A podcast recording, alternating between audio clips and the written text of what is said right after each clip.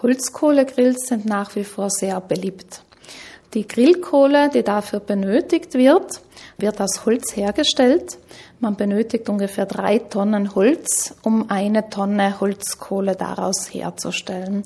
Der Prozess, der dabei angewendet wird, nennt sich Pyrolyse. Also wichtig dabei ist, dass keine Luft dazukommt. Also das Holz wird praktisch verbrannt, aber unter Ausschluss der Luft. Und dadurch bilden sich keine Flammen, sondern das Ganze wird verkohlt. In vielen europäischen Ländern ist Grillen mit Freunden, Nachbarn oder der Familie sehr beliebt. Doch nur ein geringer Teil der benötigten Grillkohle stammt aus lokal verarbeitetem heimischem Holz. Der Rest wird importiert. Der Großteil dieser Importkohle stammt aus Ländern des globalen Südens und aus Schwellenländern.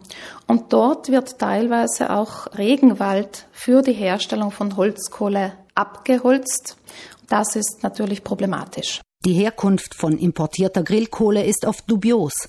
Viele Hersteller lassen keine Gelegenheit aus, um zu tricksen.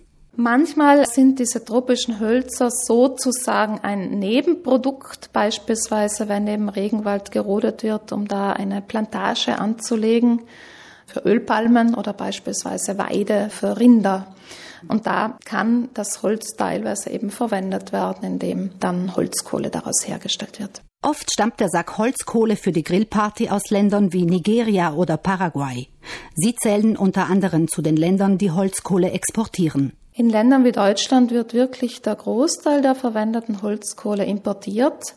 Das liegt unter anderem auch daran, dass es nur mehr wenige heimische Hersteller gibt. Also in Deutschland gibt es meines Wissens eine oder höchstens zwei Werke, die eben noch aus lokal angebauten Hölzern lokal die Holzkohle herstellen. Für importierte Kohle gibt es zwar wie für fast alles auch Labels, die für nachhaltige, sprich tropenholzfreie Produktion stehen, doch die erweisen sich oft als sogenanntes Greenwashing. Das heißt, die Hersteller wollen ihrem Produkt damit lediglich einen umweltfreundlichen Anstrich verpassen und führen Verbraucher systematisch an der Nase herum.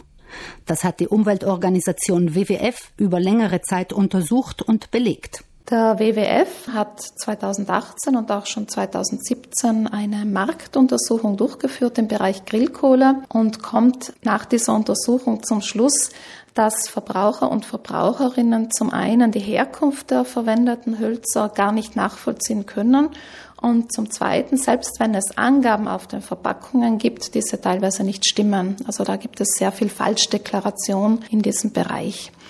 Der WWF hat beispielsweise nachgewiesen, dass in einem Produkt mit der Aufschrift kein Tropenholz tatsächlich aber ausschließlich Tropenholz enthalten war. Mit dem Ergebnis der Untersuchung konfrontiert, führt der Hersteller fadenscheinige Argumente ins Feld. Der Hersteller argumentiert, dass ja das verwendete Holz nicht aus einer tropischen Zone, also klimatisch gesehen, stammte, sondern aus den Subtropen. Das zeigt, auf Labels, die für nachhaltig erzeugte Grillkohle stehen, können sich kritische Verbraucher kaum verlassen. Am verlässlichsten ist das Gütesiegel FSC, also Forest Stewardship Council. Das steht für nachhaltige Waldbewirtschaftung.